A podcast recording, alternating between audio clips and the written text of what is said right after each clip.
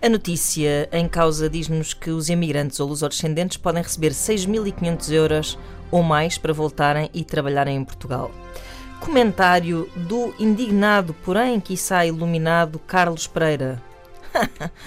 Eu cá resolvi os problemas de Portugal com 2 mil euros. Mil em madeira e mil pagos a um carpinteiro para erguer uma forca em frente à Assembleia da República.